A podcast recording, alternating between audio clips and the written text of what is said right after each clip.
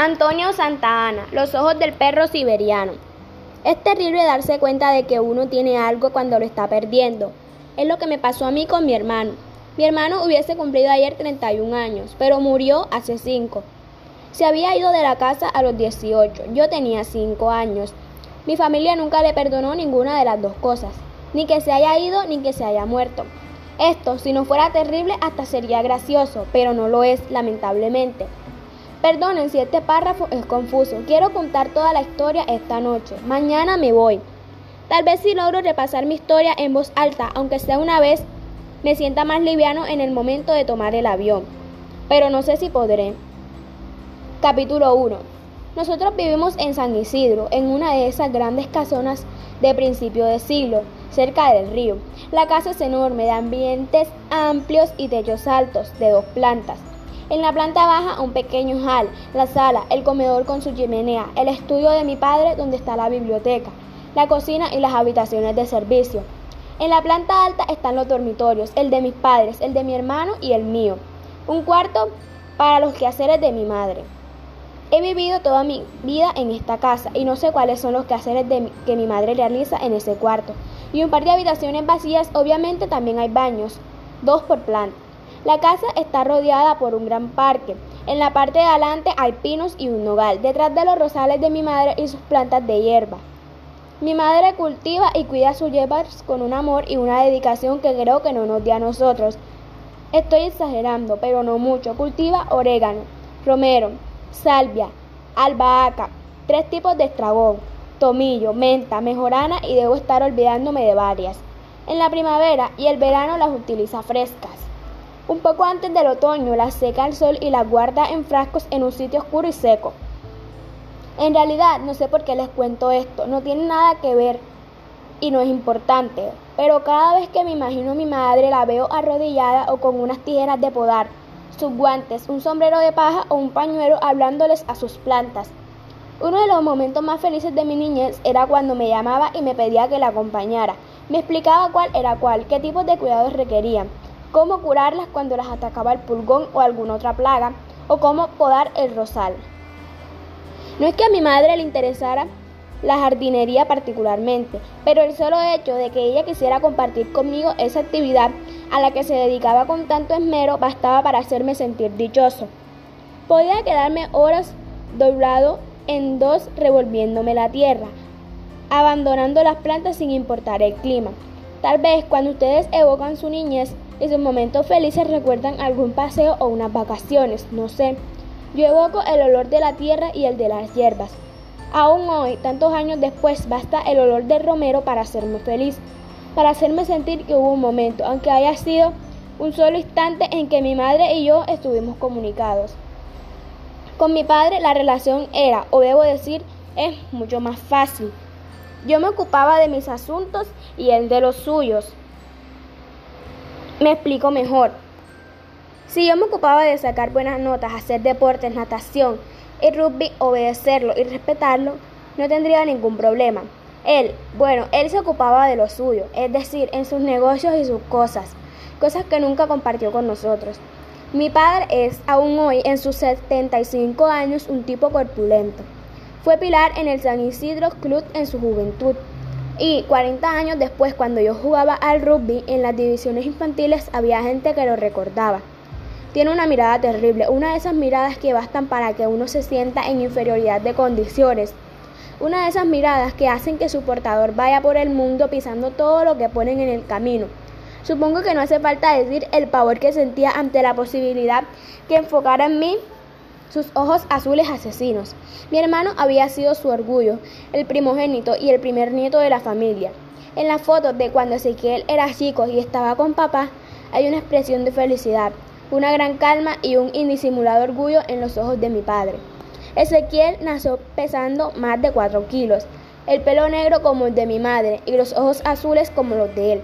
Era una perfecta síntesis de lo mejor de cada uno de ellos, la cara ovalada, la nariz recta, un preciso niño.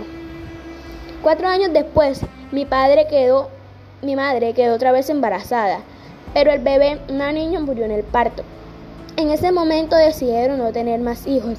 Después, cuando mamá volvió a quedar embarazada, no lo podían creer.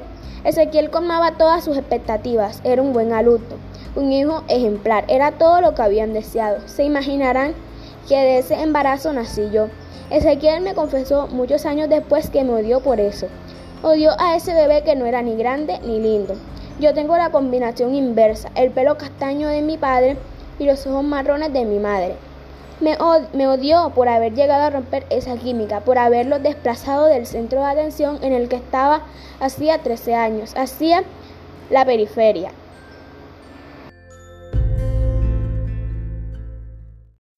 Capítulo 2 Seguro que mi primer recuerdo es ese, el del día que Ezequiel se fue de casa. No es que recuerde exactamente la situación, pero sí que yo estaba en mi cuarto y no podía salir, y una cierta tensión en el aire.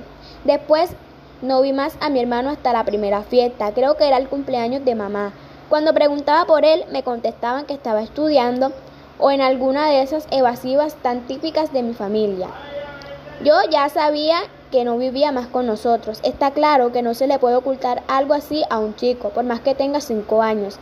Había revisado a escondidas su habitación y sabía que no estaba su ropa. Es más, yo me había llevado su escarletris que jamás quiso prestarme. Y al no reclamármelo, intuía que algo no era normal. Mentiría si dijera que eso me inquietó. Solo era una situación nueva, distinta de la habitual, y me proponía disfrutarla. Durante los últimos años que vivimos juntos, yo admiraba a Ezequiel. Él era mi héroe, era grande, fuerte, todos le prestaban atención cuando hablaba. Lo trataban como a alguien importante, como a un adulto. No sabía entonces, y por cierto que no lo sé ahora, cuáles son los mecanismos que mueven la mente de los niños, pero supongo que sentí que al no ser mi hermano en mi casa, automáticamente esa atención caería en mí. Eso de algún modo fue cierto, no como yo lo esperaba, pero sucedió. Al no estar Ezequiel en casa, yo gané un gran espacio, pero no por presencia propia, sino por su ausencia. Mis padres pensaban que ya se habían equivocado con mi hermano, no cometerían esos mismos errores conmigo. Dije antes que mi primer recuerdo es de cuando Ezequiel se fue de casa, y es cierto, pero tengo lo que yo llamo recuerdos implantados, esas anécdotas que se comentan en las reuniones habituales en tono jocoso año tras año. Así pude enterarme de que estando enfermo a los tres años no había forma de dormirme. Solo lo hacía si Ezequiel me acunaba y me cantaba una canción. Bueno, ese tipo de cosas, ustedes ya saben, las familias se encargan de que sepamos todo tipo de anécdotas, por tontas que sean. Más si nos abochornan, estas últimas no pienso mencionarlas aquí. Capítulo 3. Se supone que a los amigos se los elige. A Mariano yo nunca supe si lo elegí o si cuando llegué al mundo simplemente él me estaba esperando. Su padre había sido compañero de estudios del mío, se hicieron amigos, tuvieron algunos negocios en común y aún hoy se encuentran todos los sábados a la mañana en el club para jugar el tenis. Con Mariano estuvimos juntos desde el jardín de infantes, durante casi todo el colegio primario nos sentamos juntos. Íbamos al mismo club hasta un poco después de mis 11 años fuimos inseparables. Una tarde volvía de su casa hacia la mía. Eran cerca de las seis. Caminé las dos cuadras que las separaban pateando las hojas caídas de los árboles. Por eso recuerdo que era otoño. Habíamos ido juntos al colegio y luego al club. Estoy seguro porque entré a mi casa por la puerta de la cocina dejando mis zapatillas embarradas en el lavadero. Entrar por la puerta principal embarrado el piso era causa suficiente para ser desheredado. Por eso recuerdo tan claramente que entré por la cocina. Por eso no me oyeron entrar. Iba caminando hacia mi cuarto y al pasar al frente a la puerta del despacho de mi padre escuché la voz de Ezequiel. Abrí la puerta para saludar y vi a mi madre con la cara entre las manos. Levantó la vista al oír la puerta y tenía los ojos llenos de lágrimas. Yo no entendía qué era lo que estaba pasando. Busqué a mi alrededor a alguien que me explicara algo. Ezequiel bajó la vista y no me devolvió la mirada. El que sí me miró y cómo fue mi padre. Tenía esa mirada que yo había tratado toda la vida de evitar. Anda a tu cuarto, me dijo. Me quedé inmóvil, no entendía nada. ¿Por qué mamá estaba llorando? ¿Por qué Ezequiel no me saludaba? Anda a tu cuarto, te dije. Creo que si una serpiente de cascabel hablara sería más dulce que mi padre. Había tanta ira en cada una de esas sílabas que no esperé que me las repitiera. Cerré la puerta y subí corriendo. A pesar de los años transcurridos, recordé el día en que Ezequiel se fue de casa. Las dos veces había estado confinado en mi cuarto, pero esta vez lo que flotaba en el aire no era tensión, era violencia. No sé qué habrían hecho ustedes, pero lo primero que hice fue llamar a Mariano. Atendió la madre. Vos no sos el mismo que hasta hace 15 minutos estuvo con él, se burló. Ya te paso.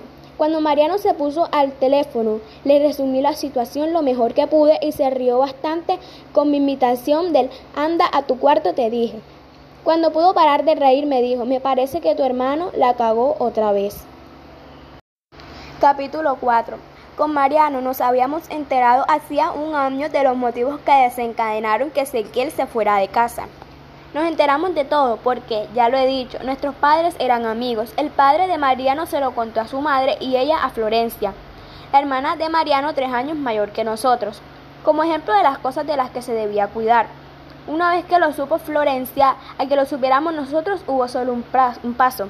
Extorsión mediante, debo decirlo, Florencia siempre ha sido buena para hacer negocios. La historia fue así. Ezequiel salía desde los 15 con una chica llamada Virginia. También el padre de ella era amigo de papá. En el ambiente donde nosotros nos movemos es difícil relacionarse con alguien si nuestras familias no lo están de alguna manera. O son compañeros de club de papá o lo fueron de estudio, o tienen negocios en común, o nuestras madres son amigas, etc. En resumen, Ezequiel salía con Virginia, que hasta había estado unas vacaciones con nosotros en el campo de la abuela. Esto no es un recuerdo implantado, he visto fotos, ya que el nombre de Virginia ha dejado de mencionarse en nuestra casa. Me estoy yendo por las ramas. El tema es el siguiente. Virginia quedó embarazada y el embarazo fue interrumpido. Cuando el padre de Virginia se enteró fue a pedirle explicaciones a papá y exigirle que Ezequiel se casara con su hija. Papá, con el buen humor que lo caracteriza, estoy siendo irónico, quiso obligar a Ezequiel a casarse con Virginia. Ezequiel dijo que no, que ni loco. La discusión fue subiendo y subiendo de tono hasta que terminar con Ezequiel yéndose de casa y abandonando sus estudios. Me parece que tu hermano la cagó otra vez, me dijo Mariano, y yo me quedé pensando si no tendría razón.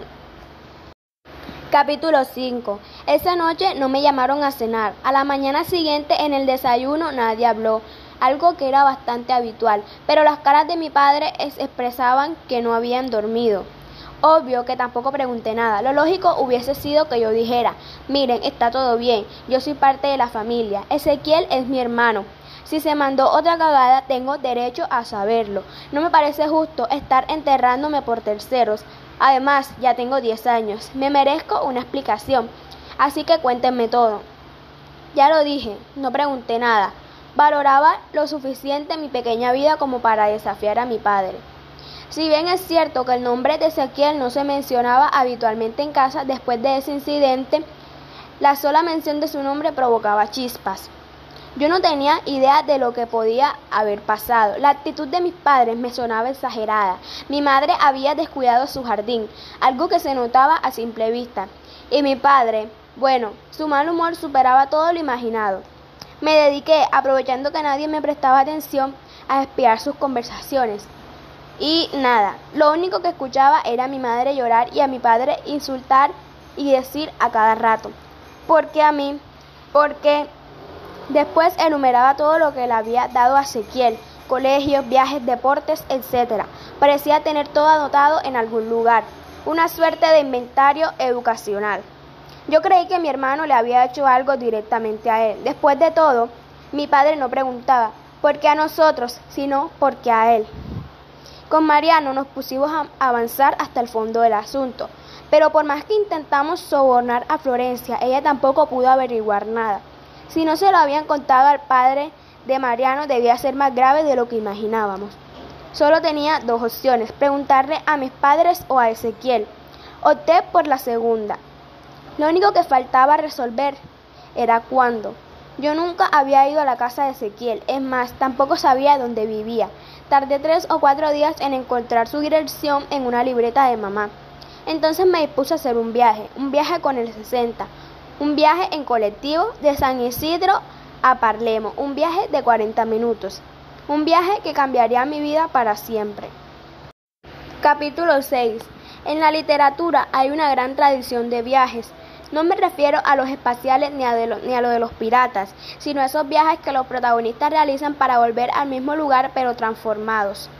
Si algún día se escribiera la novela de mi vida, suponiendo que tuviera interés para alguien, habría que dedicarle gran espacio a ese viaje que ni siquiera me acuerdo en qué fecha realicé. Ese día fue la primera vez que mentí a mis padres. Mariano, que sabía a dónde iba, se ofreció a cubrirme. Se suponía que yo iba a estar en su casa un rato antes de nuestro entrenamiento de rugby, lo que me daba un poco más de tres horas para ir y volver. Para ser fiel a la verdad, debo decir que en ningún momento se me pasó por la cabeza la posibilidad de que Ezequiel no estuviera en su casa. Yo iba a pedirle explicaciones acerca de lo que estaba haciendo infeliz a mi familia. Su obligación era la de estar y estaba. Cuando abrió la puerta del departamento saltó sobre mí un enorme, un enorme perro siberiano. No era tan enorme. Me di cuenta después, es que yo nunca me llevé bien con los perros, ni ellos conmigo. No, no sabía que tenías un perro, tartamudeé, mientras me lamía la cara. Están iguales, contestó. Él no sabía que yo tenía un hermano. ¿Pasas o te piensas quedar en la puerta? Pasé. Entramos discretamente al comedor y me senté en una silla. Se hizo un silencio incómodo, largo. Él lo interrumpió. ¿Los viejos saben que estás acá? Negué con la cabeza. Muy bien, muy bien. Las nuevas generaciones aprenden rápido. Yéndote de casa sin permiso a los 10.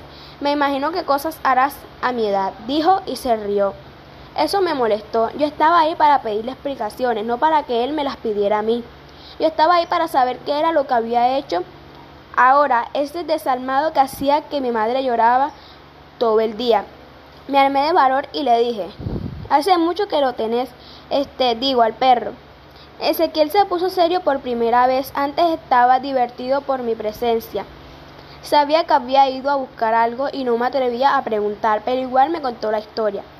Hace poco más de un año y medio fui con Nicolás a la casa de una amiga suya. ¿Te acordás de Nicolás? Bueno, no importa. Lo importante es que la amiga criaba perros siberianos. Este se llama Sacha.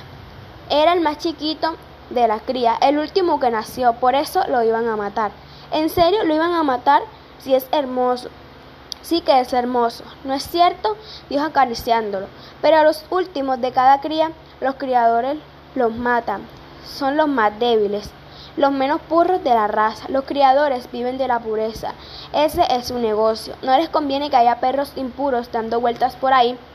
Si nos convences a otros perros de esta raza, te puedes dar cuenta que este tiene las orejas un poco más grandes y tiene los ojos marrones, interrumpí. Eso no tiene nada que ver. Además, a mí me gustan así marrones. Hay un cierto aire de verdad en los ojos de los perros siberianos, como si supieran nuestros secretos. Va, esto es un delirio mío. No me hagas caso. Pero lo que puedo creer es que los maten. La gente no entiende nunca al que es diferente. En una época los metían en manicomios, en otras en campos de concentración. Suspiró. La gente le tiene miedo a lo que no entiende. Si la sociedad margina a los que son diferentes, ¿qué destino puede tener un perro que tiene las orejas un poco más grandes? Otra vez se hizo silencio. Yo lo interrumpí. ¿Por qué los viejos están enojados con vos? Pregunté rápidamente y casi sin respirar. Porque tengo sida, contestó. Capítulo 7 Aquella tarde, después de bajarme del colectivo, algunas paradas antes, me quedé dando vueltas por el barrio. Mi barrio, en el que había vivido toda mi vida, me parecía distinto, como una gran escenografía, y yo era un actor en esa obra, un actor de reparto. Me sentía liviano y pesado a la vez, si es que acaso eso es posible. Tenía frío y calor, transpiraba y las orejas me ardían. Mucho más tarde de lo que debía, me decidí a ir a casa. Ensucié mi ropa deportiva para no levantar sospechas y traté de encontrar alguna excusa convincente para explicar mi demora. Nunca me habían pedido explicaciones, pero al saber que tenía que mentir me sentía en inferioridad de condiciones. En caso no había nadie. Encontré una nota en la puerta de la heladera explicando que mis padres habían salido. No recuerdo a dónde, y que la cena estaba en la heladera para calentar en el microondas. No cené, Subí a mi cuarto, tenía mucho en qué pensar. No sé cuánto tiempo estuve ahí tirado en la cama y con la luz apagada, hasta que sonó el teléfono. Hace mucho que llegaste, creí que me ibas a llamar. ¿Cómo te fue? Obviamente era Mariano. No, llegué en recién, recién llegué. Fue todo lo que atiné a decir. Y, contame, ¿qué te dijo? Nada, no estaba. Eso, no estaba. Mentí de la forma más convincente que pude. ¿Y por qué tardaste tanto en volver? Así son los amigos. Uno quiere estar solo pensar, terminar una conversación y ellos lo someten a uno a un interrogatorio. Lo que pasa es, es que me perdí. Me perdí, no encontré la parada del colectivo para volver. Me fui caminando para el otro lado. Realmente ni yo me la creí. Mi voz estaba toda temblorosa, muy poco convincente. ¿Te pasa algo? Estás un poco raro, insistió él. Estaba yendo para el baño cuando sonó el teléfono. Ah, bueno, Mariano se rió. Anda, tranquilo, no quiero que te ensucies los pantalones por mi culpa. Nos vemos mañana. Y cortó, por fin. Tenía muchas cosas en que pensar, muchas cosas que no entendía. Prendí la tele buscando algo que me distrajera un poco. El lío que tenía en la cabeza era como un gran alivio que no tenía ni principio ni final, al menos por el momento, al menos para mí. Me encontré mirando Tarzan en New York, una de las de esas tantas películas horribles con uno de esos tantos tarzanes horribles. La historia era así. Unos cazadores capturaban a Chita y la subían a un barco. Tarzán se subía a otro barco para ir a rescatarla, y el barco lo llevaba a Nueva York. Al llegar, se tiraba al río y se trepaba al puente. Eso que aparece en todas las películas. Y se quedaba tirado con expresión de oligofrenia mientras los autos pasaban y la gente le gritaba cosas en un idioma que él no entendía. Después se enganchaba a una rubia fenomenal, Jane, y rescataba a Chita. Pero eso no es lo que me importa. Lo que importa es que yo me sentía como Tarzán en el puente, desnudo y rodeado de cosas que no entendía. Capítulo 8 Ezequiel me observó un buen rato y después siguió acariciando a Sacha. ¿Por qué tengo sida? ¿Por qué tengo sida? La frase me retumbaba en la cabeza. Yo tenía la boca abierta y una expresión de alelado total.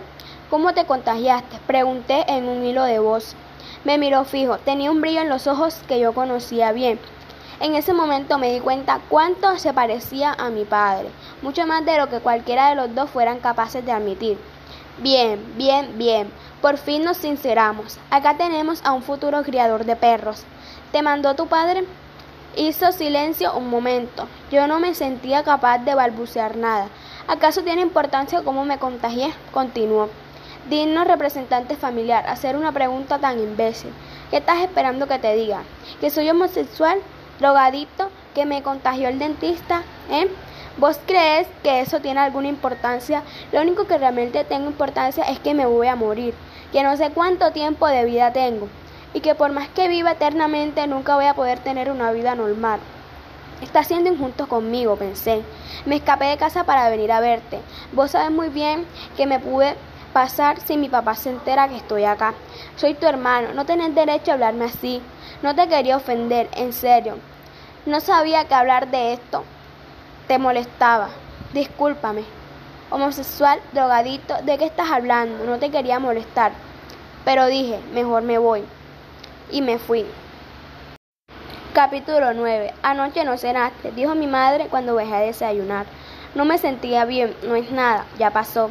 Nada, para que vos no cenés, si querés puedes faltar al colegio. En serio, mamá, no es nada. Y la abracé.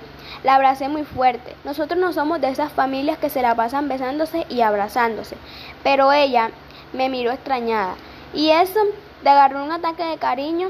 ¿Seguro que querés ir al colegio? Sí, mamá, le dije con mi mejor expresión de fastidio. Realmente prefería ir al colegio a quedarme en casa.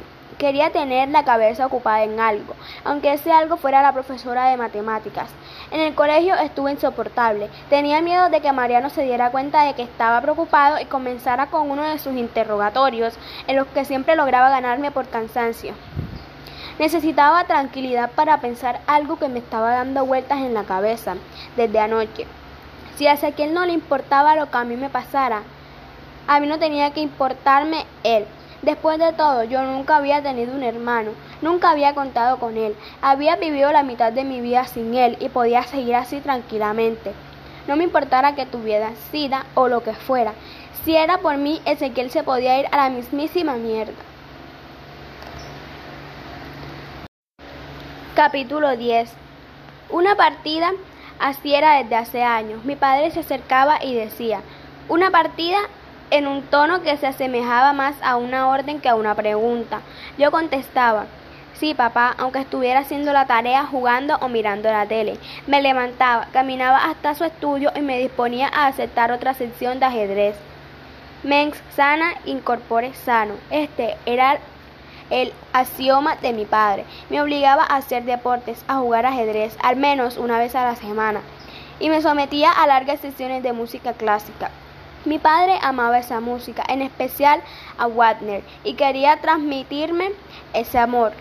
No lo logró, salvo Bach o Mozart, o las sótanas de Beethoven. Esas horas que dedicaba a hacerme escuchar música se parecían más a una tortura que a un placer. Jaque mate, hacía mucho que no te ganaba tan rápido. Estás desconocido. Es que jugaste muy bien, papá. No me mientas, yo te enseñé a jugar. Sé que no estás concentrado. Y frunció el ceño. Esos son los momentos en la vida en los que parece que los segundos duran años y en los que me odiaba por no tener una imaginación frondosa.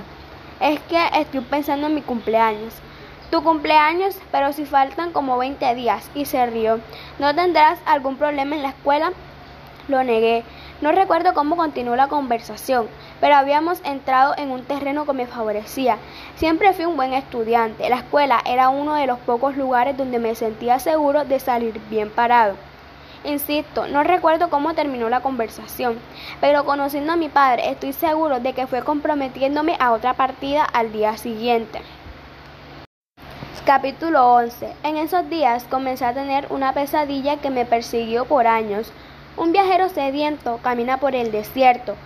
Ve la sombra de un ave de rapiña, pero no al ave. Si mira hacia el cielo, el sol lo ciega. Solo ve la sombra amenazante, haciendo círculos cada vez más cerrados, cada vez más cerca. Capítulo 12. El domingo de esa semana vino a visitarnos la abuela.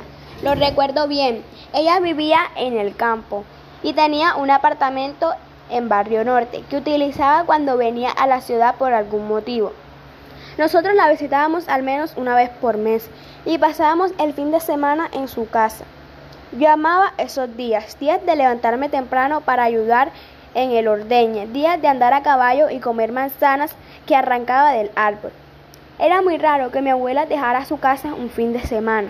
Solo lo hacía de lunes a viernes y trataba de volver al campo en el día. Era común, sí, encontrármela un miércoles a la salida de la escuela y almorzar Ella se apuraba en regresar temprano. Ya estoy vieja para manejar con tanto tránsito, decía y se reía. Mejor temprano a casa que mañana hay que madrugar.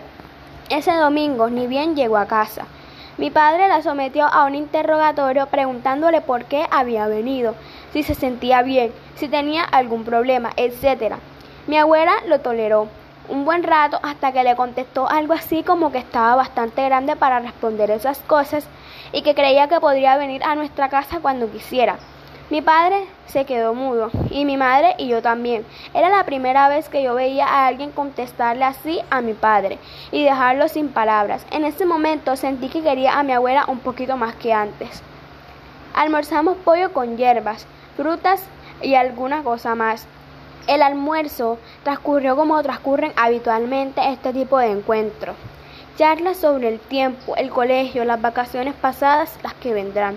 Estuve todo el tiempo divertido contemplando a mi abuela. Me duraba el asombro por la forma en que había tratado a mi padre. Después del café continuamos nuestra conversación en la sala hasta que mi abuela se levantó para ir a sentarse al jardín. Durante un rato lo observé desde la ventana de mi habitación, sentada sobre el banco de piedra a la sombra de los pinos. Después me decidí a acompañarla. Tu padre se asombra de que venga a almorzar un domingo con ustedes, pero siempre que vengo me hacen lo mismo de comer, pollo con hierbas. Nos reímos, era cierto. Desde hacía años, cuando alguien venía a comer, mi padre cocinaba lo mismo. Variaba los acompañamientos y las entradas, pero no el plato principal. Era algo muy extraño. Rara vez mi padre repetía un menú durante el mes cuando cocinaba para nosotros. Es más, es, un, una excelente cocinera. Nunca un plato tuvo dos veces el mismo sabor. Siempre modificaba algo. Siempre encuentras algún ingrediente que modificar, aún en cantidades ínfimas. Tal vez media cucharita más de paprika o cosas por el estilo. De ahí que resulte más ridícula su obsesión por el pollo con hierbas aunque para hacer horno a la verdad siempre estaba exquisito. Cuando pasamos de reír hablamos de lo que siempre hablábamos entre nosotros, el campo. Me cortó acerca de noche una yegua que a mí particularmente me gustaba. Siempre en mis visitas, hiciera frío o calor, con lluvia o con sol, iba hasta el corral. Me acercaba despacio, le daba terrones de azúcar, la acariciaba y recién después la montaba. Era una suerte de ritual que compartíamos. Noche que miraba llegar y seguía en lo suyo, no levantaba las orejas, no hacía ningún gesto, esperaba. Yo sabía que ella disfrutaba de nuestros encuentros tanto como yo. No podía explicar cómo, pero lo sabía. Me enteré que fuiste a la casa de Ezequiel, dijo mi abuela de repente. Me quedé en una pieza, miré desesperadamente alrededor. Si mi padre se enteraba, era capaz de encerrarme en un convento y hacerme monja. Quédate tranquilo, no les dije nada a tus padres, dijo leyéndome el pensamiento. ¿Y vos? ¿Cómo te enteraste? tartamudeé. Le lo leí en el diario y se rió. Yo no pude ni siquiera esbozar una media sonrisa. Estaba esperando que la tierra se abriera y me tragara. Me lo contó Ezequiel, por supuesto. Ezequiel, eso realmente no entraba en mi cabeza. No me lo imaginaba llamando a la abuela para contarle que yo la había ido a ver. No lo podía creer. Sí, claro, Ezequiel, tu hermano. ¿Sabes quién es, no? Otra vez silencio, otra vez angustia. Todo parecía indicar que la angustia no me abandonaría. Desde mi visita a su casa trataba de olvidarlo de que todo volviera a ser como antes, de que mi hermano volviera a ser una referencia lejana, alejada de nuestra vida cotidiana. Ese nombre apenas susurrado por mis padres y esa presencia ineludible en las reuniones familiares en la que mis padres se empeñaban en mostrar que nada era anormal, pero no podían evitar que se notara su incomodidad. Yo lo veo seguido, al menos una vez por semana, y ante mi cara de sorpresa prosiguió. No, no te sorprendas, es mi nieto. Que se haya ido de casa de tus padres no cambia las cosas. Es más, a mí me parece una cosa totalmente natural. No puedo entender por qué hace tanto escándalo. Si vos te pelearás con tus padres, yo te seguiría queriendo igual. Es algo importante y totalmente lógico. Es hasta tonto tener que explicarlo. ¿Lo vas a seguir visitando? No, no creo. Es una pena. Me puse tan contenta cuando me enteré de tu visita. Ezequiel también, claro, aunque sé que terminó de una manera un poco, ¿cómo decirlo?, abrupta. Fue un, un, buen gusto de tu parte ir. Yo pensé que todo iba a ser como antes. Después de todo, él te enseñó a caminar. Y me acuerdo de que vos solo te dormías si Ezequiel te cantaba una canción. Basta con eso, por favor. No grité, pero mi voz salió de una manera rara. Tal vez fue por la angustia de todos esos días, o no sé por qué, pero mi voz sonó distinta, como si fuera otro. Pude ver la cara de sorpresa de mi abuela. Eso me armó de valor para continuar. Basta con eso, por favor. Esta vez con mi voz normal. La semana que viene cumplo 11 años. Y todo lo que me podés decir de Ezequiel es que me enseñó a caminar y me cantaba una canción cuando yo tenía 3 años. Una canción que ni siquiera sé cuál es. Lo único que tenemos en común los dos son nuestros padres. Después nada más abuela, nada más. Nos separa un abismo. Tal vez lo bueno de los abismos sea, concluyó la abuela, que se pueden hacer puentes para cruzarlos. Capítulo 13. Después de que se fue la abuela me quedé dando vueltas y vueltas en mi cuarto. No sabía qué hacer, pero sí sabía lo que no quería hacer, pensar. En mi cabeza se agolpaban Ezequiel y mi padre, puentes y abismos, y a pesar de no haber sido mencionado en nuestra charla, el SIDA y el ave de rapiña. En la televisión daban el mundo de Disney. Nada lograba deprimirme más esos brillos, fuegos artificiales y sonrisas de la presentación que producían dolor de estómago. Busqué entonces un libro. Todos los que me interesaban ya los había leído algunos releídos. Los que quedaban eran esos libros típicos, regalos de cumpleaños que el abuelo de alguien leyó a los ocho años y le gustó. Entonces, a los ocho años del padre de ese alguien le regalaban también ese mismo libro. Y obviamente el pobre alguien a los ocho recibe también ese mismo libro acompañado de una frase de este estilo. Seguramente lo disfrutarás mucho, pequeño alguien, tu abuelo y yo, o tu padre y yo, depende. Lo hemos disfrutado mucho también. A nadie le importa que hayan pasado al menos 50 años y que no todos los libros recitan el paso del tiempo. De esa lógica, a regalarlo en el primer cumpleaños. Hay un paso muy corto que se da habitualmente. Decidí ir a comprarme un libro a la librería del shopping. No lo sabía en esos años y no estoy seguro de estar en lo cierto ahora, pero sospecho que uno se hace lector para completar lo inacabado para completarse.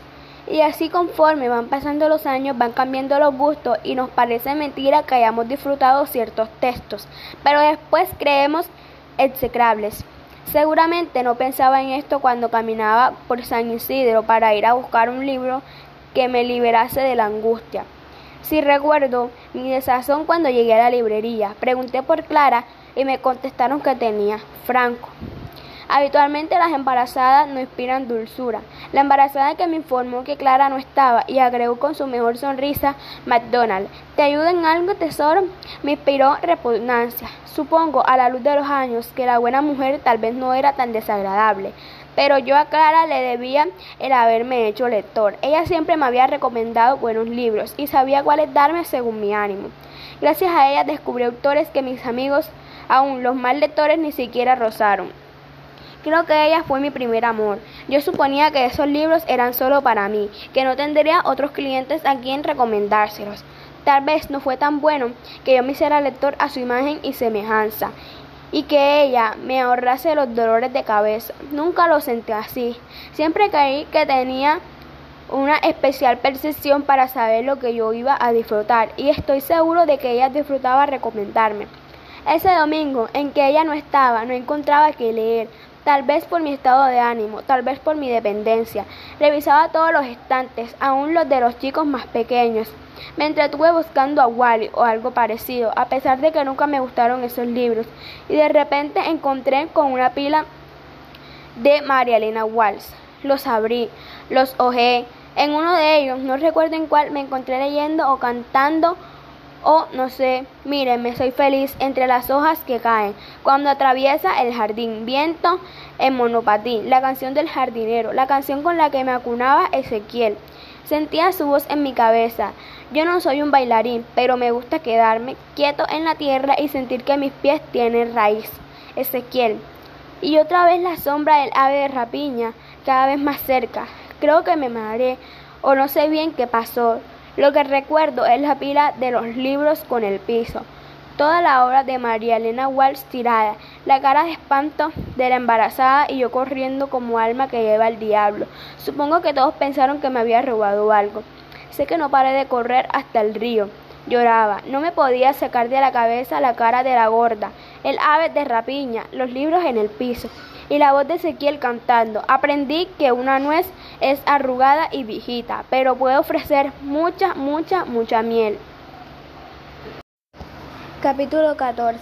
Mirando a los ojos, parece que el río y el horizonte fuesen uno. No faltaba mucho para que acabara la tarde.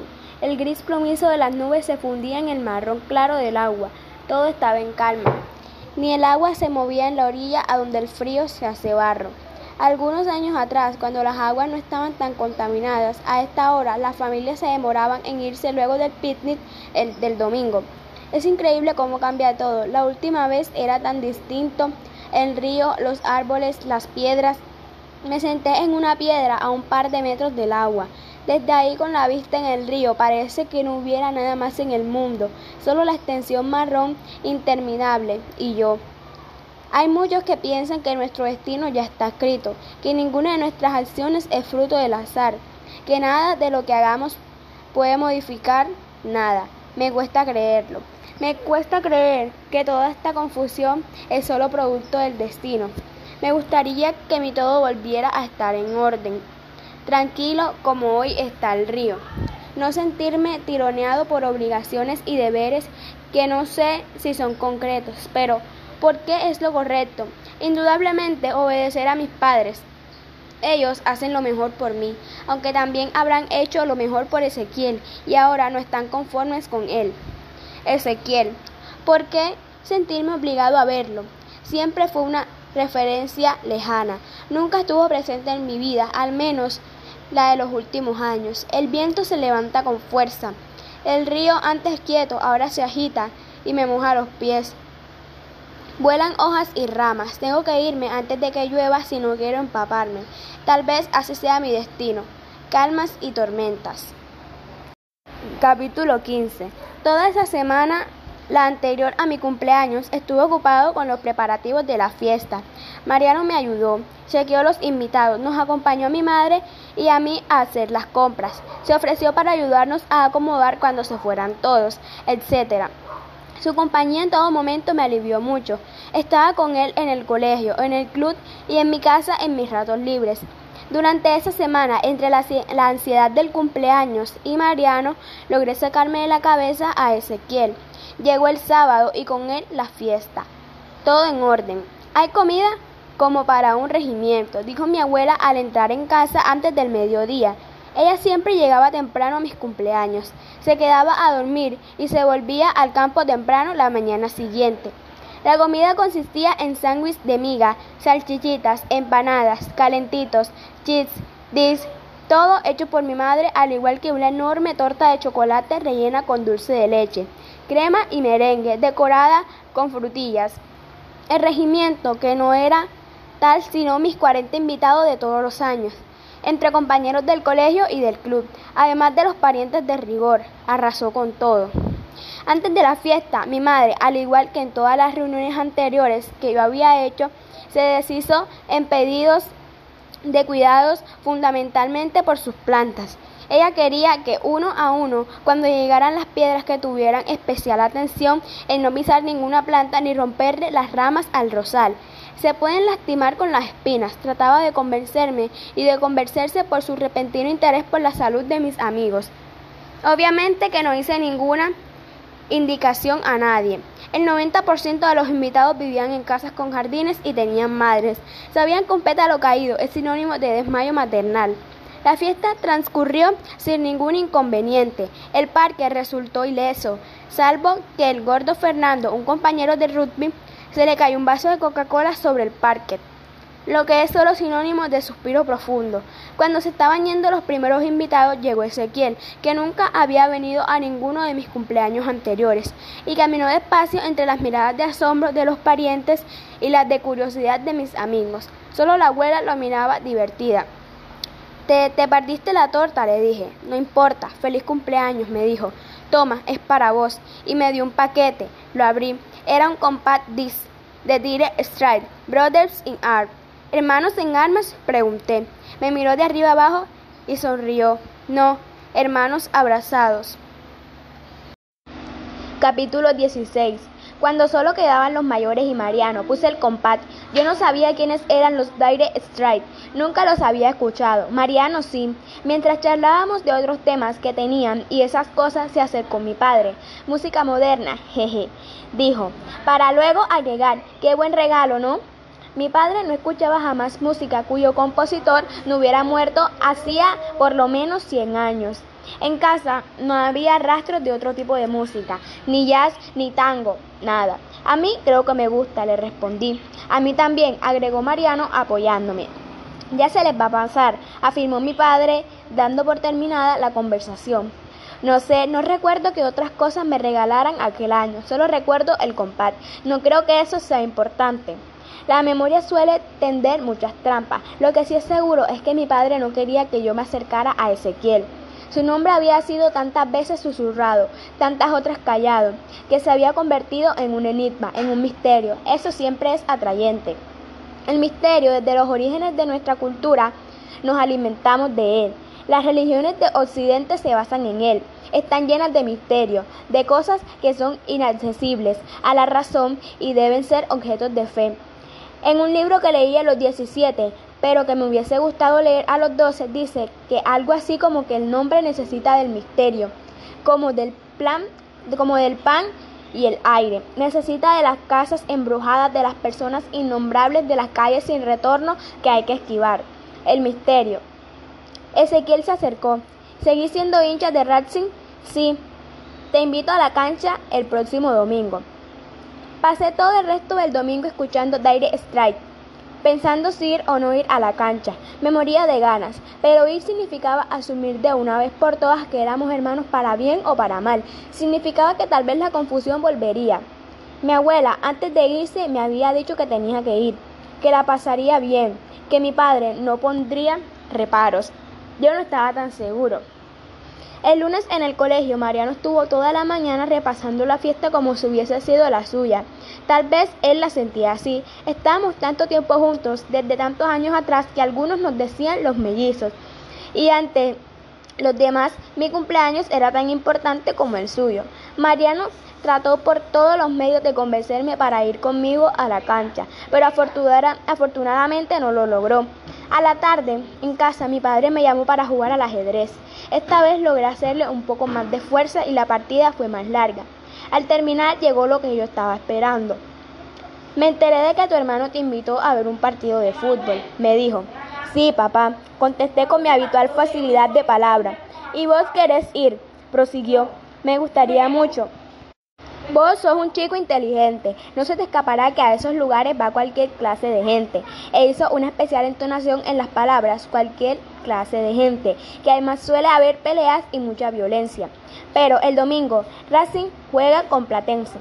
No va a pasar nada.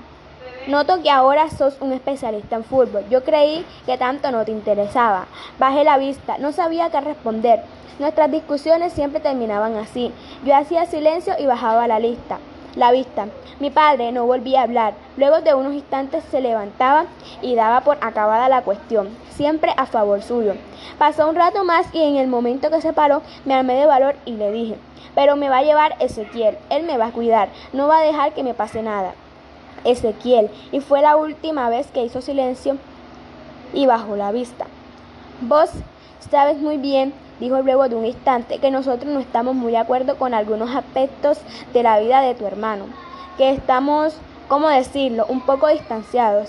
Así y todo, ¿querés que te deje ir a ver un partido de fútbol con él? Sí, papá, por favor. Y mis ojos se llenaron de lágrimas. Me miró un buen rato y dijo, está bien, te dejo ir, pero no pienses que esto termina acá. Después del domingo vamos a tener una larga charla nosotros dos. Se levantó, empezó a caminar para irse.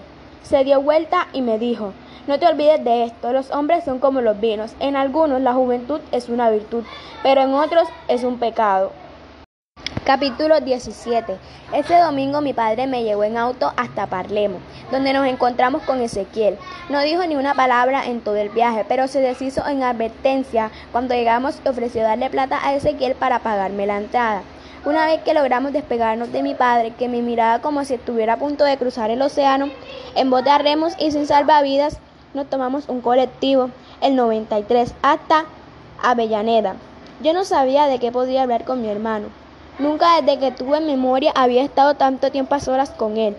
La conversación fluyó naturalmente. Hablamos del colegio, de San Isidro y fundamentalmente de la abuela y del campo.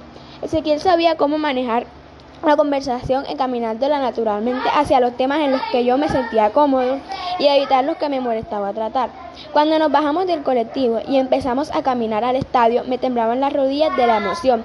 Cantidad de personas con banderas, gorros y camisetas iban en nuestra misma dirección. Una vez adentro, superado el impacto de encontrarme de frente con esas moles de cemento, me impresionó la salida de los equipos con todo lo que trae consigo los colores de las camisetas, las medias y los pantalones sobre el verde del césped, los papeles por el aire, los petardos y fundamentalmente el canto de miles y miles de personas increíblemente afinados. En un momento cerré los ojos para poder sentirlo todo solo en el cuerpo, sin la mirada que siempre influye en las sensaciones, los gritos y el cemento vibrando bajo mis pies. No sé cuánto tiempo estuve así, casi los abrí, los tenía llenos de lágrimas. Miré a Ezequiel y le dije, gracias, es fantástico. Y él me abrazó. Qué bien se sentía. Era la primera vez que yo recuerde que nos abrazábamos. Empezó el partido, que era por lo que en definitiva estábamos ahí. Fue lamentable. Parecía que la pelota quemaba. Cada jugador al que se le acercaba la pateaba lo más lejos posible. Nadie nunca puso contra el piso y levantó la cabeza cuando a un compañero todo el tiempo la pelota lejos y arriba. Un espanto. Terminó 0 a 0. Nos alejamos del estadio caminando despacio por calles angostas. El sol se ocultaba. Yo estaba feliz a pesar del partido. La tarde había sido maravillosa. Íbamos afónicos y sudorosos. Si Racing sigue jugando así, me voy a morir sin verlo salir campeón, dijo Ezequiel. La muerte. Otra vez el ave de rapiña volando en círculos. La tarde se deshizo en pedazos. Me pareció que los papelitos que habían saludado las salidas de los equipos eran negros y que los gritos de las hinchadas habían sido cantos fúnebres. La muerte. Ezequiel me revolvió el pelo con su mano. Debe haber visto mi expresión y se rió a carcajadas. No tenés que ser tan literal. Si Racing sigue así, jugando, vos también te vas a morir sin verlo salir campeón. Entonces nos reímos juntos. Ezequiel me acompañó hasta la puerta de casa y no quiso parar. Argumentó que tenía que levantarse temprano al día siguiente. En ese momento me di cuenta de que yo no sabía nada de su vida, qué hacía, de qué vivía, si trabajaba o no. Mentalmente lo agendé para la próxima vez. Quería que me contara de él. Cuando entré me recibieron como si efectivamente hubiese cruzado el océano en bote a remos. Mi madre me preguntó si me había pasado algo, si estaba bien y si tenía hambre. No, Sí, y no fueron mis respuestas respectivas. Mi padre no me preguntó nada, esperó que me bañara y luego me invitó a dialogar. No podría transcribir aquí ese diálogo, que no fue tal, sino un monólogo largo, que yo solo interrumpí con, con súplicas y sollozos. Lo que dijo mi madre ese domingo, que hasta ese momento para mí había sido mágico, fue más o menos lo siguiente. Primero, no dejaba de sorprenderlo mi repentino interés por el fútbol. Eso demostraba que él me había descuidado, cosa que no volvería a pasar. Pero bueno, él me había inculcado el amor por los deportes y no se opondría a mi pasión. Desde ese momento iríamos juntos a la cancha cada vez que yo quisiera, obviamente a platea, que es donde va la gente decente y no a la tribuna popular como habíamos ido Ezequiel y yo, que es a donde van los vándalos. Segundo, mi relación con Ezequiel, dado que yo nunca había manifestado interés en relacionarme con mi hermano, mi padre sostuvo que era mejor continuar así. Como regalo de cumpleaños era bastante simpático. Un compact disc de música moderna y un viaje en colectivo hasta Avellaneda para ver fútbol. Pero que nuestra relación terminaba allí, que no era sano para un niño de 11 años andar por ahí con un adulto de 24, por más que este fuera su hermano. Tercero, él entendía que yo estaba por ingresar a la pubertad, que mi cuerpo estaba empezando a cambiar y tal vez tenía alguna duda o pregunta que hacer. Si era por eso tenía que confiar en él. Después de todo era mi padre, me había dado la vida, me había cuidado. Yo tenía que confiar en él. Y cuarto, en cuanto a Ezequiel, me prohibía volver a verlo, fuera del ámbito familiar. Todo esto, por supuesto, era por mi propio bien, y más adelante se lo agradecería. Mi padre, como siempre, dio por terminada nuestra conversación, levantándose y yéndose. Yo me quedé sentado en su despacho llorando en silencio un largo rato. Cuando salí, todos se habían acostado. Eran miles las cosas que no podía entender. Lo único que sentía era que había algo que no encajaba en el mundo y que ese algo era yo. Capítulo 18. No volví a ver a Ezequiel por meses. Durante ese colapso, su figura crecía dentro de mí, rodeada de un halo de misterio, misterio que me apasionaba de velar. Nunca supe si la atracción que ejercía sobre mí correspondía al hecho de haber disfrutado su compañía o que a mi padre me hubiese prohibido verle. Lo seguro es que durante esos meses no pude tolerar a mi padre. Nuestra vida circulaba por los caminos habituales. Jugábamos al ajedrez, escuchábamos música clásica, es decir, lo de siempre, pero yo no podía soportar sola la idea de permanecer en una habitación a solas con él. No lo odiaba, pero era un sentimiento sumamente confuso. Supongo que hay un momento de la vida en que nuestros padres se nos revelan tal cual son, sin secreto. Yo no podía entender su actitud con Ezequiel. Me parecía terriblemente injusto, pero jamás tuve el valor para preguntarle nada. Hoy, tantos años después, creo que si le hubiese manifestado lo que pasaba, la situación hubiera sido distinta. Pero yo tenía 11 años, él era el adulto, a él le correspondía dar ese paso. El paso que hay de la autoridad a la confianza. Capítulo 19. Estuve angustiado sin saber con quién hablar ni qué hacer. Una tarde vi a mi madre en el jardín y me acerqué. Cortaba hierbas. ¿Te ayudo? Le dije. Sí, claro, contestó alcanzándome unas tijeras. Corta el tomillo. Nos quedamos un rato en silencio, envueltos en el perfume de las hierbas, hasta que le pregunté, ¿por qué nunca hablamos de Ezequiel? Apoyó las cosas en el piso con mucha calma, estiró su mano como para acariciarme, me miró, bajó la mano, luego la vista y dio en un susurro. Hay cosas de las que es mejor no hablar. Capítulo 20 un domingo de diciembre, antes de las fiestas, Ezequiel vino sorpresivamente, al menos para mí, a almorzar a casa. Lo recuerdo bien, ese mismo domingo a la tarde Mariano iba a venir a despedirse antes de las vacaciones. Su familia tiene una casa en Punta del Este y todos los años viajan antes de la Navidad y pasan allí todo el verano. En algunos veranos anteriores, nosotros pasábamos todo el enero con ellos en Punta del Este. Este año sería distinto. Mi padre había decidido pasar las vacaciones con la abuela. Tengo muchas cosas que hacer en Buenos Aires, dijo. No puedo darme el lujo de irme tan lejos, desde el campo para viajar y volver en el día y no descuidar los negocios. Así que familia, este año nada de mar. No sé qué opinaba mi madre al respecto. Yo estaba feliz con la posibilidad de pasar todo el verano en el campo con la abuela. Así estaban las cosas ese domingo cuando abrí la puerta y me encontré con la figura de Ezequiel. Nos dimos un abrazo largo, profundo. Tenía ganas de verte, le dije en un susurro, pero papá no me deja. Me miró y sonrió. Después de comer hablamos y entró a casa con un paso seguro. Yo lo interpreté como una señal de desinterés. No sé qué estaba esperando que hiciera. Tal vez que me rescatara de esa casa donde me sentía profundamente infeliz. Después, pensándolo bien, me sentí como un imbécil por eso. El almuerzo transcurrió lentamente, casi sin hablar o hablando solo de las vacaciones y de las fiestas. Es el que él contó que quería pasar fin de año con nosotros en el campo. Pensaba irse de vacaciones en febrero con unos amigos a Villa Guisul.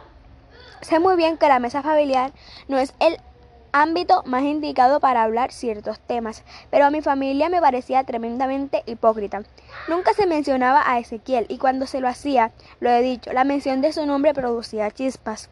Algunos meses atrás mi madre lloraba por él, mi padre estaba indignado y lo peor de todo, al menos para mí, era que me habían prohibido terminantemente verlo.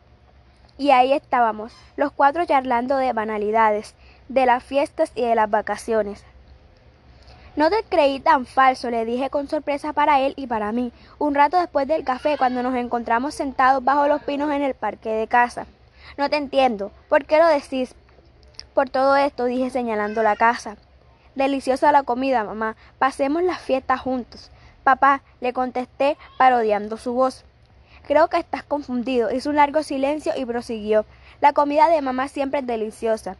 Y sí, quiero pasar las fiestas con ustedes. Y se rió. Se rió muy fuerte. A mí me indignó. Pero a mí no me dejan verte, nunca te nombran y si lo hacen no es para nada bueno. ¿Me vas a decir que no te das cuenta de eso?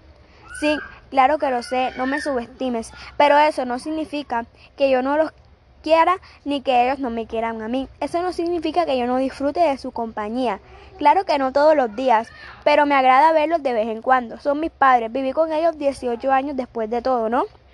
Entiendo lo que vos querés decir, pero me gustaría que vos me entendieras a mí. Hizo una pausa y suspiró.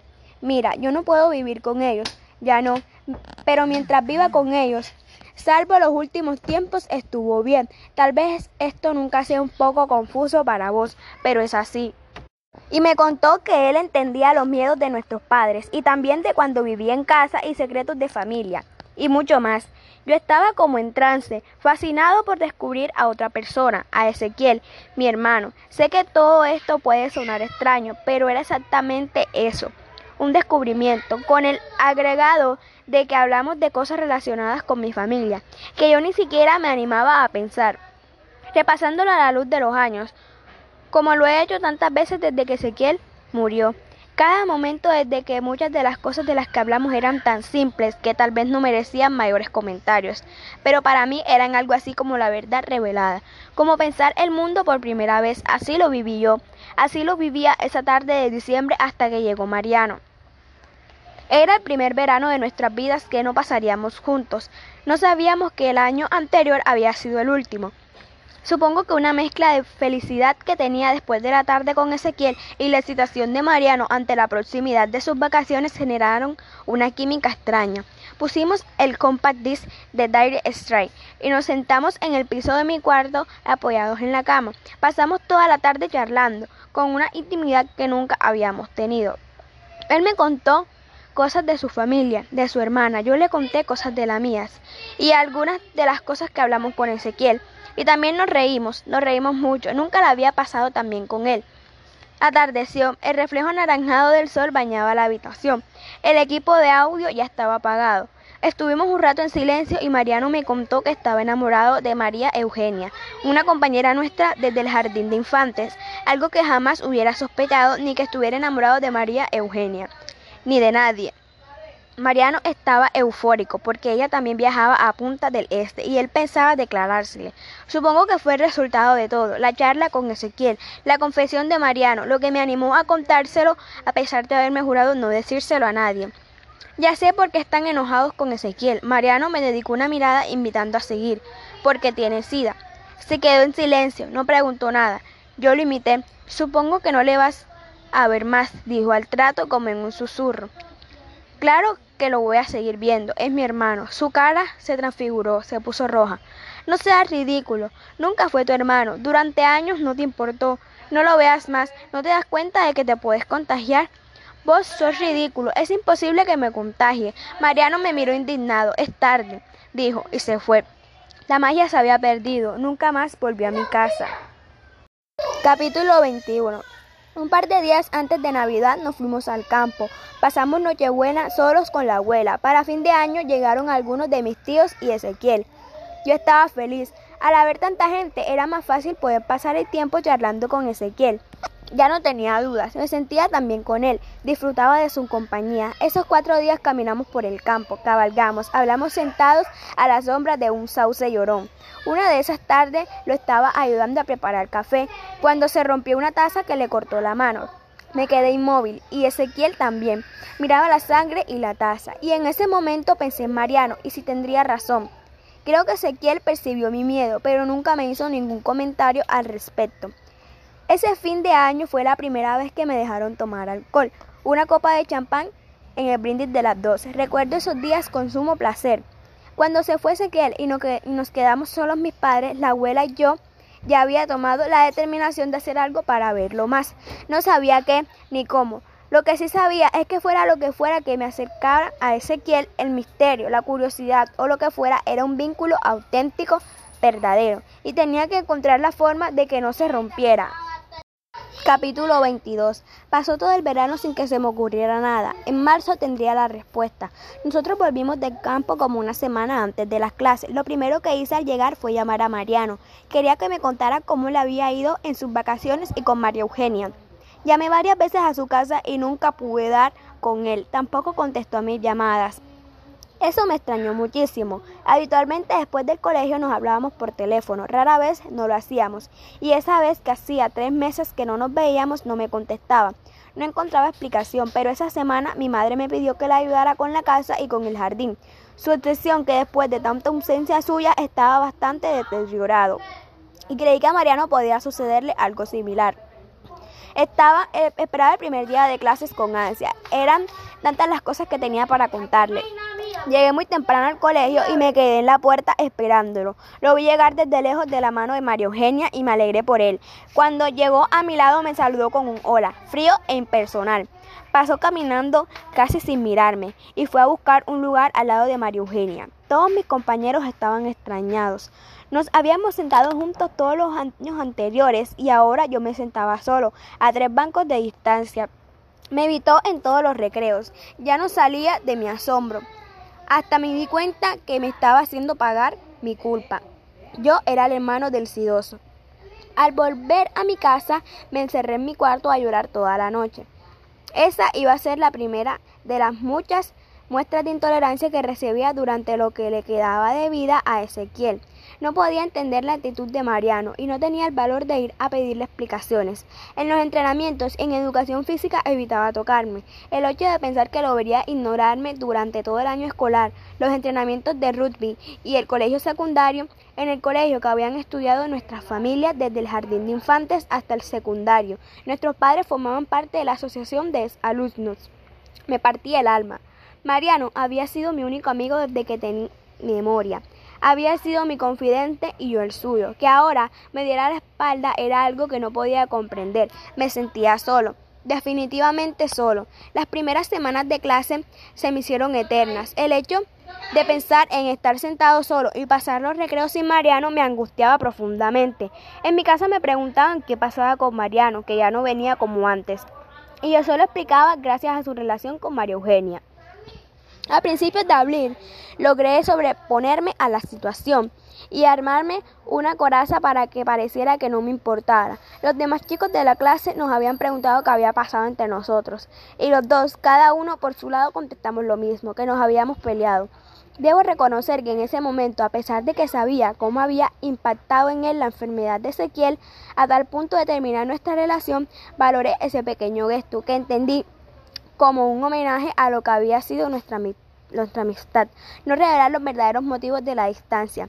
Con el tiempo comprendí que no me hacía ningún favor, que no debía agradecerle nada, que la enfermedad de Ezequiel no era algo vergonzante, pero a esa edad y con el sentimiento de soledad que experimentaba no lo hubiese resistido. Gracias a eso tomé la mejor decisión, la más adulta que he tomado en mi vida, cambiarme de colegio.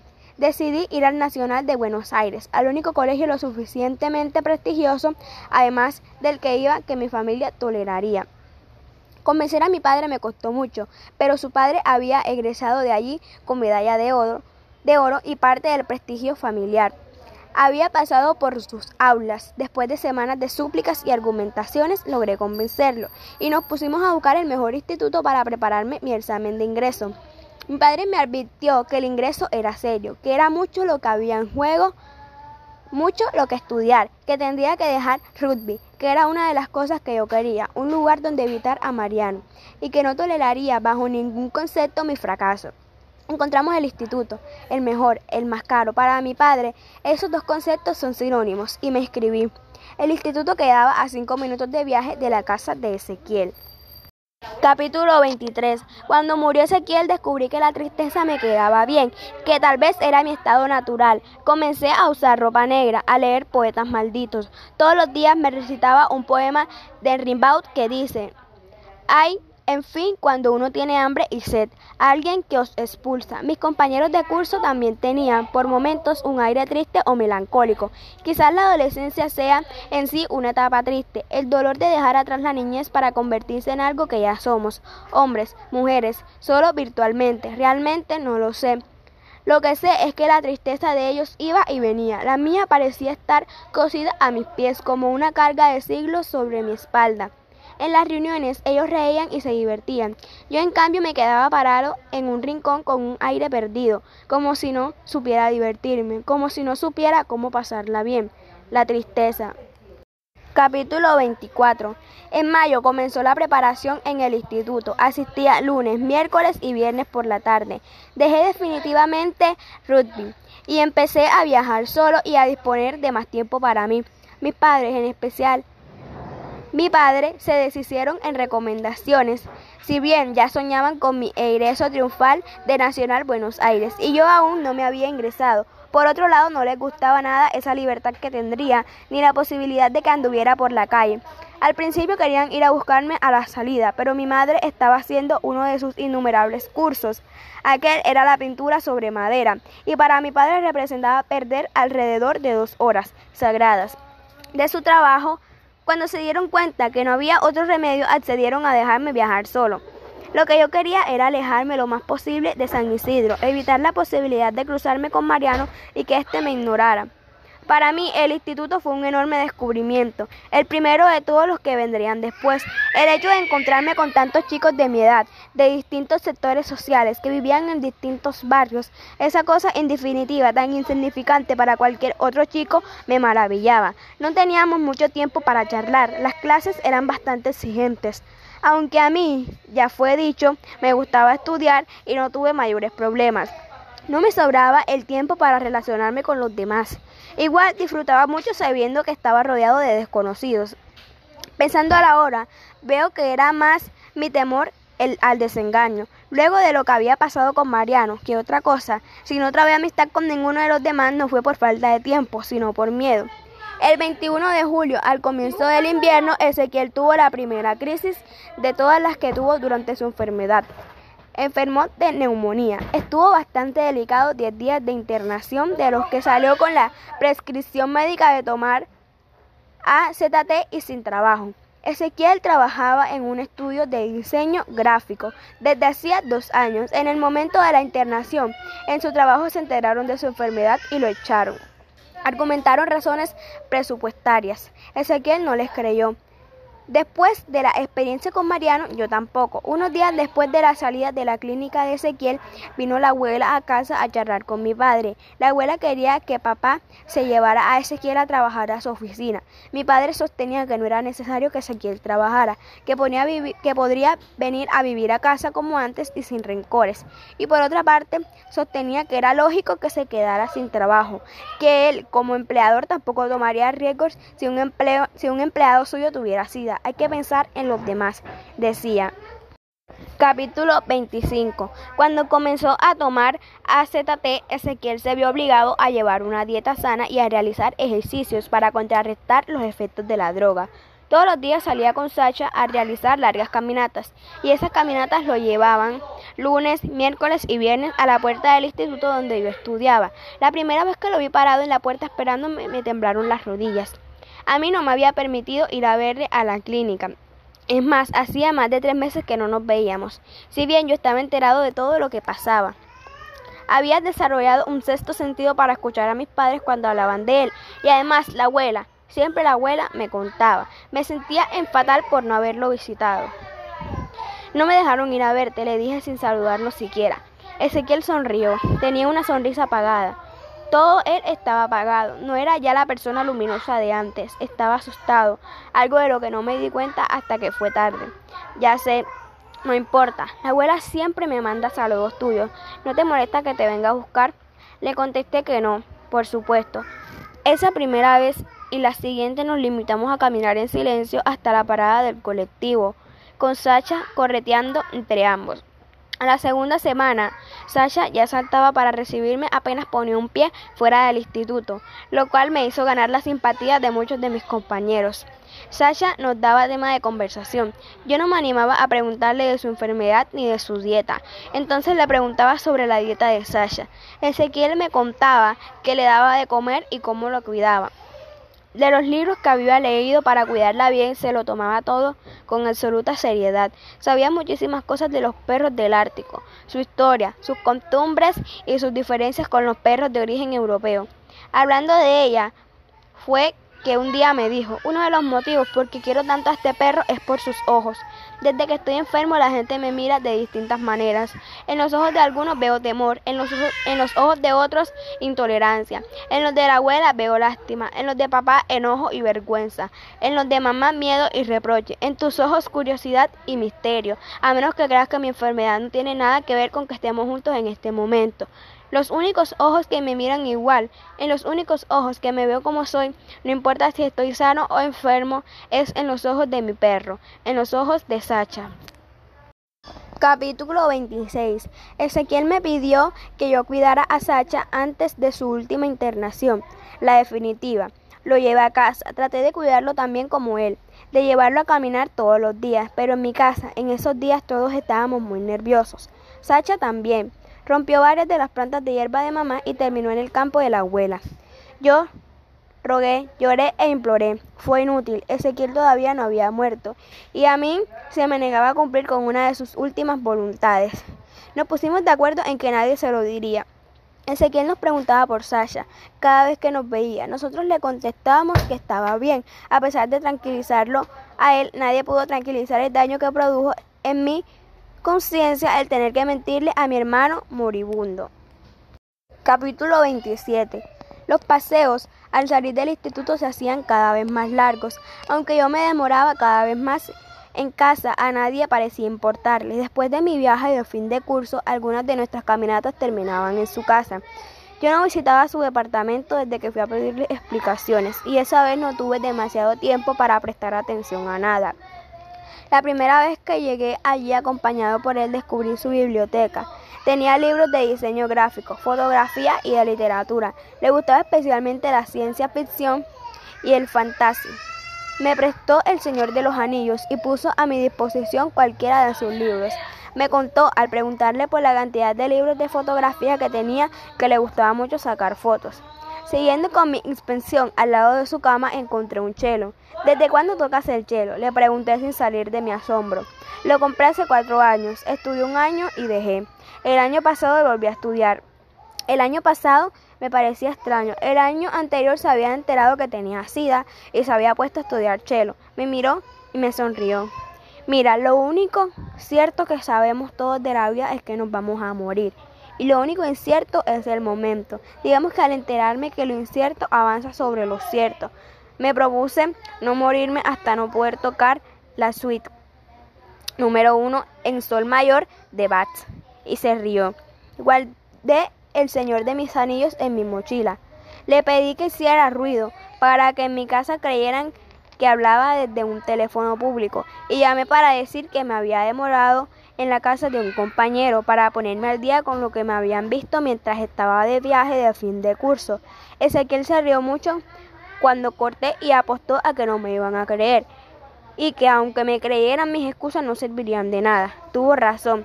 En la parada del colectivo comenté que estaba sorprendido de que sacara fotos y tocara el chelo y yo no lo supiera.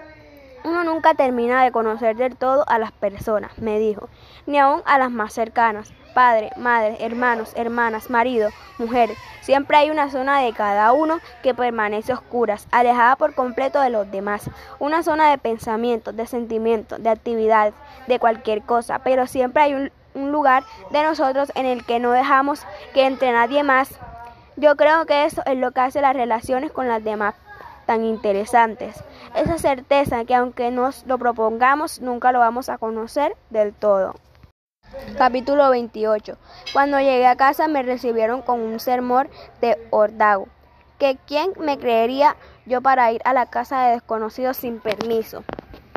Que en qué cabeza cabe. Y otras expresiones de las que caben en cualquier repertorio paternal. Era la primera vez que me retaban y no me importaba mayormente. Tal vez estaba creciendo, tal vez me estaba haciendo inmune a los retos, no sé. Lo único seguro es que estaba disfrutando a mi hermano y esta vez no pensaba dejar que me quitaran ese placer. Estaba dispuesto a mentir, a planificar mis actividades para verlo contra viento y marea. Creo que esa fue la única, auténtica rebeldía que me permití en mi vida.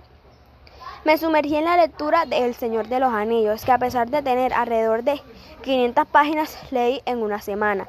Era el primer libro largo que leía. Después me prestó el tomo 2 y el 3. Los leí con igual voracidad. Ezequiel era un gran lector y me recomendaba libros con gran tino. No importaba si los entendés o no. Si te gustan, déjate llevar por las palabras que sean como música en tus oídos, me decía. En todos los libros que me prestaba, yo trataba de encontrar sus rastros, el por qué le habían gustado. Tantas veces me desilusioné con gente que me prestaba o recomendaba libros que no me gustaban. Siempre lo primero que busco en los libros son las huellas de otros, del que me los alcanza. Los libros habían sido importantes en mi vida y el poder compartirlos con él le daba un nuevo significado a nuestra relación. Un sábado a la tarde estaba en mi cuarto leyendo Un mago de Terramar uno de los tantos libros que me prestaba Ezequiel. Lo recuerdo porque estaba anotando una frase en esa época. Tomé la costumbre de anotar las frases de los libros porque me gustan en una libreta. Una frase que decía, para oír hay que callar. No sé por qué me gustó tanto. Aún hoy que conservo la libreta puedo leerla con mi letra temblorosa de entonces. A pesar de que tenía la puerta cerrada, mi padre entró en la habitación.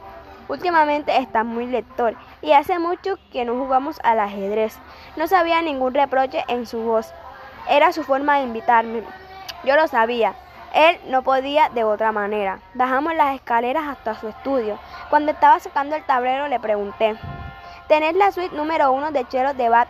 Me miró de arriba abajo sorprendido. Yo sabía que iba a lograr que te guste la buena música y remarcó la palabra buena. Me explicó orgulloso que tenía varias versiones, que podía alejar cualquiera y escuchar, y que si yo tenía ganas podía explicar. Mientras la escuchábamos, las diferencias entre ellas, me propuso un montón de cosas más. Resumbaba erudición. Elegí las que más me gusta a vos y no digas nada. Le dije, para oír hay que callar. Capítulo 29. En noviembre, Ezequiel vino a buscarme por última, por última vez. Ya terminaba el curso del instituto, lo que significaba el fin de nuestras caminatas. Caminábamos hablando de libros y de autores. Me sentía definitivamente importante teniendo un tema en común con él. Clara, la librería, me había recomendado un par de libros para Ezequiel y logré sorprenderlo. Una cosa más para incluir en mi lista de agradecimientos para ella. Ezequiel me recomendó que miraba Blade Runner. Yo me ufanaba de haberle regalado libros de autores que él no había leído. Sacha corría alrededor nuestro. De repente se levantó una tormenta. Era una con todas las de la ley. Corrimos para guacenernos. No podíamos entrar a un bar a esperar que pasaba. No nos dejarían con el perro y nos costó bastante trabajo encontrar un techo que nos protegiera. Cuando lo encontramos estábamos empapados. Me parece que ya no tiene sentido protegernos, dijo Ezequiel. Yo estaba asombrado por lo violento de la tormenta, lo rápido que se había desatado y por qué en calles que antes estaban llenas de gente, en ese momento no se veía un alma. Las ventanas de las casas estaban cerradas, se lo comenté. Él se quedó serio un rato y luego dijo, el SIDA es como una tormenta. Nadie quiere sacar la cabeza para ver qué hay afuera. Capítulo 30. Ese fin de año lo pasamos en casa. Mamá había preparado el menú desde principios de mes. Una semana antes ya estaba cocinando. Evitó el pollo con hierbas. Uno de los motivos de celebración era mi ingreso al Nacional Buenos Aires. Cuando llegó el 31 de diciembre todo parecía estar en buen orden. Mi madre no había dejado ningún detalle librado al azar, todo estaba planificado. Al llegar Ezequiel, solo con verlo me di cuenta de que hay cosas que no se pueden prever. Había adelgazado mucho desde la última vez que estuvimos juntos. Poco más que un mes atrás su mirada no tenía brillo. Se lo veía débil y él lo sabía. Mis padres, como siempre, se empeñaron en hacer de cuenta que nada sucedía, pero la verdad era tan evidente que por primera vez les agradecí sus esfuerzos vanos. Comimos en silencio. Cada vez que alguien intentaba entablar una conversación se interrumpía a sí mismo, aun dejando la frase por la mitad. Esta vez no era yo solo el que veía la sombra del ave rapiña volando en círculo sobre la mesa familiar. Terminamos de comer pasadas las once. El tiempo que pasó hasta el momento del brindis fue eterno. Fue la segunda vez que tomé champán. En el momento de las doce campanadas, todavía la familia levantó sus copas. Pero, ¿cómo desearle feliz año a alguien que probablemente no lo termine? Me acerqué a Ezequiel y le dije un te quiero, apenas susurrado. Él me abrazó y me dijo, yo también. Era todo lo que necesitaba oír. Capítulo 31. Pasó el verano, no nos fuimos de vacaciones, solo unos días al campo de la abuela. Unos pocos días debería decir, no llegaron a ser diez.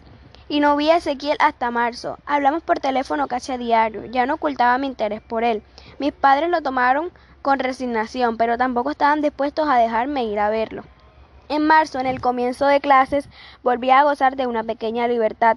En el colegio me anoté en varias actividades extracurriculares que me permitían estar en tiempo en la capital. Mi idea era que cuando más tiempo estuviera alejado de San Isidro, más posibilidades tendría de ver a Ezequiel. A mediados de marzo volví a su casa. Llegué sin avisar. Ezequiel estaba trabajando. Desde que lo habían echado del estudio hacía pequeños trabajos como freelance y sospechoso que la abuela lo ayudaba económicamente. Jamás se lo pregunté a ninguno de los dos, ni ellos tampoco me lo comentaron. Se alegró mucho de verme, lo sé. Estaba más delgado que la última vez. Su salud estaba muy deteriorada. Cualquier germen que estaba por el aire, él se lo agarraba. Tomaba vitaminas y me contó, había días que no tenía fuerzas para hacer sus caminatas. Sabía que cuando empezaran las clases ibas a volver. Lo sabía. Me dijo, te tengo un regalo. Y me regaló una foto. La foto era blanco y negro. Estaba toda oscura. En el centro había una vela iluminando parte de un pentagrama. El pentagrama estaba en clave de Fa, la clave con la que se toca el chelo. Esta vez no necesité preguntarle nada. Capítulo 32. Una mañana de domingo, por esa época, había ido hasta el shopping a comprar un libro y me encontré con unos amigos de papá. Nos enteramos de lo de Ezequiel, dijeron después de preguntarme por el colegio, la familia y esas cosas. Bastante incómodo es para un niño encontrarse con amigos de su padre en un lugar tan impersonal como un shopping como para también tener que hablar de cosas tan delicadas como la enfermedad de su hermano. Me quedé callado. Es una enfermedad terrible, insistieron. Sí, balbuceé. La leucemia. ¿La leucemia? Sí, claro. La leucemia, la enfermedad de Ezequiel. Pobrecito. No recuerdo si les contesté. Sé que fui indignado. Mis padres, al no poder evitar la evidencia de que Ezequiel se iba a morir, tuvieron que inventarle una enfermedad como si fuera más digno morirse de leucemia que de sida, como si fuera indigno ser sidoso, como si en la muerte hubiera alguna dignidad. Capítulo 33. Todos los muertos están solos, todos. Ezequiel en el cajón parecía más solo todavía, tenía la soledad de los muertos, de todos los muertos, pero también la soledad de la muerte joven, la soledad de una muerte negada por su familia. Alguien dijo una vez, no sé quién, que el SIDA es como la guerra, son los padres los que despiden a sus hijos. Ezequiel no tuvo esa suerte. La abuela y yo solamente lo acompañamos hasta el final. Cuando Ezequiel murió, papá estaba de viaje de negocios. Capítulo 34. Una de las tantas tardes que pasé en su casa ese último año la hablé a Natalia. Era una compañera del taller de periodismo del colegio. A mí me fascinaba. No solo era bella, bella es la palabra justa. No encontraba entre los cánones de la hermosura convencional. Era inteligente e irreverente, tan distinta a todas las chicas que había conocido hasta entonces. Sacha, me parece que nuestro joven invitado se nos ha enamorado, dijo aplaudiendo. Esa actitud me fastidió. No me jodas, Ezequiel. Yo te cuento de una chica que me gusta, pero no sé qué hacer. Que tengo miedo a que me rechace y vos me tomás el pelo. Miedo al rechazo, hermanito. Voy a decirte algo. Tal vez lo único que aprendí en mi corta vida, si la cuerda no fuera delgada, no tendría gracia caminar por ella. Capítulo 35. Una semana antes de cumplir los 13, Ezequiel me pidió que un día antes de mi cumpleaños fuera a su casa, que faltara al colegio si era necesario, pero tenía que estar ahí. Le pregunté por qué. Ese día me tocaba taller de periodismo y eso significaba ver a Natalia. Se lo expliqué. Insistí. Sorpresa, sorpresa, dijo y no dijo nada más. Obviamente estuve allí. Me sirvió té con masas. Charlamos de vaguedades. Yo estaba muy ansioso. Quería saber cuál era el motivo de tanto misterio. De repente se levantó y trajo el chelo. Se sentó y sin decir palabras se puso a tocar la suite número uno en sol mayor de Bach. Yo ya lo sabía de memoria, la escuchaba a diario en diferentes versiones, la de Pablo Calces, la de Lynn Harrell, mi preferida, la de Rostropovich. Ahora la escuchaba en la versión de Ezequiel. Es una pieza tan difícil de tocar que solo los grandes chelistas se animan a ejecutarla en público. Indudablemente la versión de Ezequiel no tenía la calidad de las versiones que yo conocía. Estaba más cerca de ser un ejercicio de digitación que otra cosa, pero tenía tanto amor en cada nota, tanto sentimiento. Una suite de tal complejidad solo se puede ejecutar bien después de años de esfuerzo y con mucho talento. La versión de Ezequiel era puro sentimiento. Yo no paraba de llorar. Cuando finalizó nos abrazamos y lloramos juntos. La semana siguiente lo internaron por última vez. Capítulo 36. Los últimos tiempos de Ezequiel. Los de su deterioro físico son demasiado dolorosos para recordarlos en este momento. Capítulo 37. El día del entierro. Comprendí por qué en las películas los funerales se filman siempre con lluvia. En el cementerio donde lo enterraron, los pájaros cantaban, había flores, el césped brillaba. Comprendí que la luz del sol es despiadada, son las sombras las que nos protegen. Ningún gesto se escapa de la vista de los demás, ningún rictus de dolor. Con tanta luz, tanta claridad, era más dramática aún la idea de la muerte. Capítulo 38. Los últimos días antes de morir, Ezequiel tenía momentos de lucidez y momentos de delirio. Podría estar hablando normalmente y de repente perder el hilo de la conversación. Estaba durmiendo cuando llegué a la habitación. La abuela aprovechó mi arribo para tomar un café. Me senté al lado de la cama y le tomé la mano. Mientras se la acariciaba, se despertó. ¿Sabes? Yo te enseñé a caminar. Sí, lo sé.